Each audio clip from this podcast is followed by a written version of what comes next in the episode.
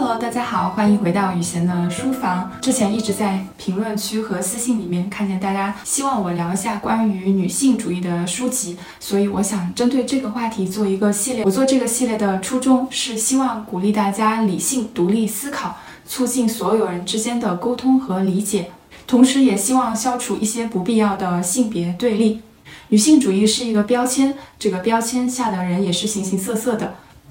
我希望能够丰富大家对这个标签的理解。我会称自己为一个女权主义者，但女权主义者本质上也只是一个标签。这个标签下有形形色色的人。我希望能够丰富大家对于这个标签的理解，同时也希望能够为这个标签的去污名化贡献自己小小的一份力量。我认为我们现代社会所面临的性别问题是多维度的，但他们绝对不是因为性别的优劣而导致的。那么你可以去看一下其他 UP 主的精彩视频。对于我这样的一个八五后来说，其实我在成长过程当中感受到的性别问题并不是那么多。第一次让我真正觉得好像有什么不对，是我在考上了我们市的理科状元之后，我的一个亲戚来恭喜我的妈妈，然后他当时的原话是：“你家的女儿好棒哦，考上了状元，还是个女状元。”对于大部分不从事学术研究的人来说，比如我，我的性别观念是我个人世界观和人生观、价值观的一种延伸。在我形成自己的性别观念之前，其实我已经有了一个比较完整的观念体系。那么，对于这个系列的视频，我会推荐一些让我的性别观念变得更加整全的书籍或者影视作品。呃，应该会分为四期，分别是生物视角的、经济的、政治的和文学的。如果你对这个话题感兴趣的话，欢迎点赞和关注。近几年在讨论女性主义的时候，很多人都会提到波伏娃的一句名言：“女人不是天生的，而是被塑造的。”这让很多人都觉得，所有的性别差异都是由社会建构的。女性主义所抗争的是类似于父权体制这样的一个权力结构体系。真的是这样的吗？曾经，我思考过这个问题：所有的性别差异真的只是社会建构的结果吗？男人和女人本质上是一样的吗？我感觉他们不一样啊。慢慢的，我了解到，其实性别它有两个层面的意思，也许用英语能够更好的表达。第一层的性别是 sex，是生物意义上的，它是由染色体、激素及其之间的相互作用而决定的。你出生的时候，医生把你抱起来看了一下，然后根据他自己的判断，在你的出生证明上面写下了男或者女，这就是你的生物性别。还有一个性别是 gender，它是社会意义上的。我们通常会为人类的特有的行为和属性贴上男性气质和女性气质的标签。一个人的性别认同，或者说 gender identity。通常是一个人对于自己内在的认知，有的时候其实这种认知和他出生时被分配的性别 sex 可能不一致。比如金星老师在出生的时候被分配的性别为男，而他的性别认同为女。你可能会问，为什么我们一定要搞清楚生物学意义上的性别差异呢？这样我们才能知道哪一些性别差异是可以由生物学或者进化而解释的，哪一些是可以由社会建构而来解释的。我希望再次强调，今天我们视频所讨论的所有内容，比如说男女在繁衍的时候所展现出来的不同策略，都是生物学意义上的，不代表我个人的价值判断。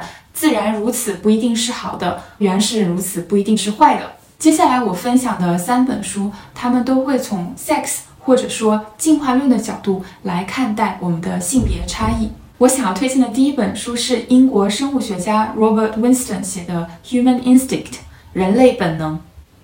这本书所要传递的一个主要观点是：虽然我们生活在现代社会，但是我们的身体是过去几百万年进化的产物。我们的身体带着过去的记忆，在很多程度上和石器时代的人类没有太大的区别。聊起达尔文的进化论的时候，很多人都会把它简化为人是猴子变的。其实可以展开理解一下进化论的运行机制。进化论的核心思想是说，突变导致了个体之间的差异，控制这些差异的基因是可以遗传的。某些机制，比如自然选择，能够改变这些变异的频率。那么如此往复，物种就进化了。我给大家举一个例子，想象一下，在很早的时候，有不同颜色的吃绿色叶子的昆虫，我们管它叫食叶昆虫。它们有红色的、黄色的、绿色的。那么，当这些不同颜色的昆虫趴在叶子上的时候，红色的和黄色的食叶昆虫比较容易被它们的天敌发现。那么，绿色的食叶昆虫。在这一场生存的斗争当中，存活下来的几率比较高。久而久之，食叶昆虫这个物种里面绿色个体出现的频率就会越来越高，物种就进化了。那么，进化论和性别有什么关系呢？要知道，繁衍是我们人类的本能。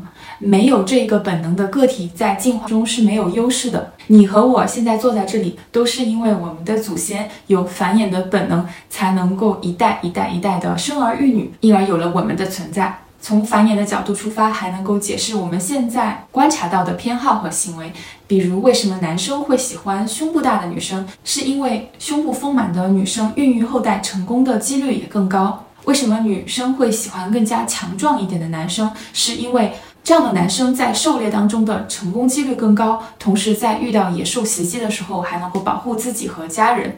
以及你有没有在特别焦虑的时候想要吃油炸食品或者是甜食？那是因为在远古时代，人们通常焦虑的事情也就是两件，一个是食物的来源，一个是自己所在环境的安全程度。能够吃到含糖量高的水果，或者是含脂肪量特别高的动物，其实是非常能够。舒缓我们的焦虑情绪的，所以现在我们吃到巧克力或者是炸鸡时候的那种开心的心情，和当时的山顶洞人 并无二致。这本书告诉我们的核心思想是：虽然我们身处现代，但是进化在我们的身上留下了非常深刻的印记。我要介绍的第二本书是英国生物学家理查德·道金斯的《自私的基因》。这本书的突破点之一就是将进化的最小单位定义为基因。基因的目的是无限复制自身，而我们这些动物和人类的种种行为，经常是为了满足基因的目的。理查德·道金斯在这本书里面专门写了一章叫“两性竞争”，他主要讨论了雌性和雄性在生育和培养下一代上的不同策略。如果基因的目的是不断的复制自身，那么繁衍的成功不仅仅要靠后代的质量来衡量，后代的质量必须也要足够好，能够存活下来，长大成人，生儿育女，再把基因传给下一代。当雌性母亲、雄性父亲在时间和资源有限的时候，他们必须要在后代的质量和数量之间做出一个选择。对于人类女性来讲，在青春期过后，大约有三十万个卵子，每次怀孕都会消耗差不多十个月的时间。受到月经周期的限制，每个月可以受孕的时间也是有限的。因此，人类雌性的制胜策略大多数是质量多于数量，而对于人类男性来说，他的精子数量可以被认为是无限的。根据一些研究表明。男性差不多投入大约五分半钟的时间就能够产生一个受精卵。雄性的制胜策略是以量取胜，这种适应进化的繁衍策略也在一定程度上解释了为什么男性通常比女性更加容易出轨。今天要推荐的最后一本书是《欲望的演化》，它是美国进化心理学家戴维·巴斯的作品。这本书也是从繁衍的角度出发，阐释了女性和男性在择偶时关注点的差异。在择偶的时候，人类雄性对人类雌性的首要要求是什么呢？从生物学的角度来说，答案就是能生。女性的生育能力有两个直观的线索，第一就是年轻。我们总是开玩笑说，不管是三十岁的男性、四十岁的男性，还是五十岁的男性。总是钟情于二十岁的女性，有人可能会觉得这是因为男人只是喜欢比自己年轻的女性。实际上，作者用一个例子反驳了这样的观点，那就是在对十五岁的青春期男性的调查当中，发现他们喜欢的也是十七、十八岁的女性。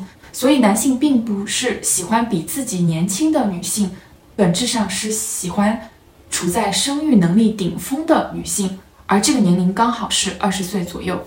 生育能力的第二个直观线索就是健康，它通常体现丰满的胸部和腰臀比。研究发现，不管我们人类对于胖或者瘦的偏好如何变化，花花公子的插页上的女性的腰臀比在各个时代都维持在零点六七到零点八之间。而事实证明，拥有这个腰臀比的女性刚好是具有最佳的生育能力的。当我说男性的繁衍策略是以数量取胜的时候，听起来似乎是温和的、中性的。但是你会发现，古今中外，男性比女性更加容易出轨，更容易吸引大家的眼球。为什么呢？因为事实的陈述很难引起我们心中的波澜，但是比较优劣、比较好坏，似乎更加能够调动大家的兴趣。今天没有时间和大家分享这三本书里面所有的观点和内容，这三本书也不能代表进化生物学的全貌，希望能够给大家带来一点启发。对我来说，弄清这个事实很重要。我希望搞清楚，当一个人把我当成生育机器的时候，他是出于一种生物的本能，还是出于一种歧视和恶意，或者这两者都有？所以你会发现，女权主义作为一种现代的思潮，它不仅在和人类的无知和自负做斗争，同时也在和人类进化的历史做斗争。我们感到精疲力尽，是因为我们同时也在和几百万年进化的成果做斗争。我们体内的基因以复制为目的而活着，我们生物本能将繁衍作为生存的最终目的。当我们想要撕下女性身上的生育机器这个标签的时候，我们人类如果也仅以这样的本能活着，又和普通的哺乳动物有什么区别呢？想要生育的人经常规劝不想要生育的人，他们觉得生育是在为人类的延续做贡献。人类的延续对于一个个体来说，究竟存在着什么样意义呢？它真的有意义吗？没有理性反思的繁衍，真的是我们人类的终极追求吗？在这里我不做解答，希望大家可以就着这个问题思考一下。Robert Winston 在《人类本能》这本书里面曾经这样歌颂过人类的理性之光。他说：“Whether or not SETI eventually meets with success, we cannot fail to be awed by the extraordinary possibility of intelligent life outside our solar system. It has value not necessarily because intelligence is a gift from God, nor because we are humans. As intelligent beings, have any inbuilt moral worth. Intelligence is precious in the same way as a flawless deep blue diamond is precious. It's rare, beautiful, and appears to be not of this world. Whether or not SETI eventually meets with a success, we cannot fail to be awed by the extraordinary possibility of intelligent life outside our solar system it has value not necessarily because intelligence is a gift from God, nor because we humans, as intelligent beings, have any inbuilt moral worth. Intelligence is precious in the same way as a flawless, deep blue diamond is precious. It's rare, beautiful, and appears to be not of this world. 智慧的发展、文明的形成和社会的变革，应该能够促进人类对自身的生物本能做出更加深刻的反思，以及对原始社会和现代社会存在的潜在冲突做出反思，从而做出改变，从而进步。好了，下一期呢会聊一下经济学视角下的女性困局。如果你感兴趣的话，欢迎点个关注，谢谢。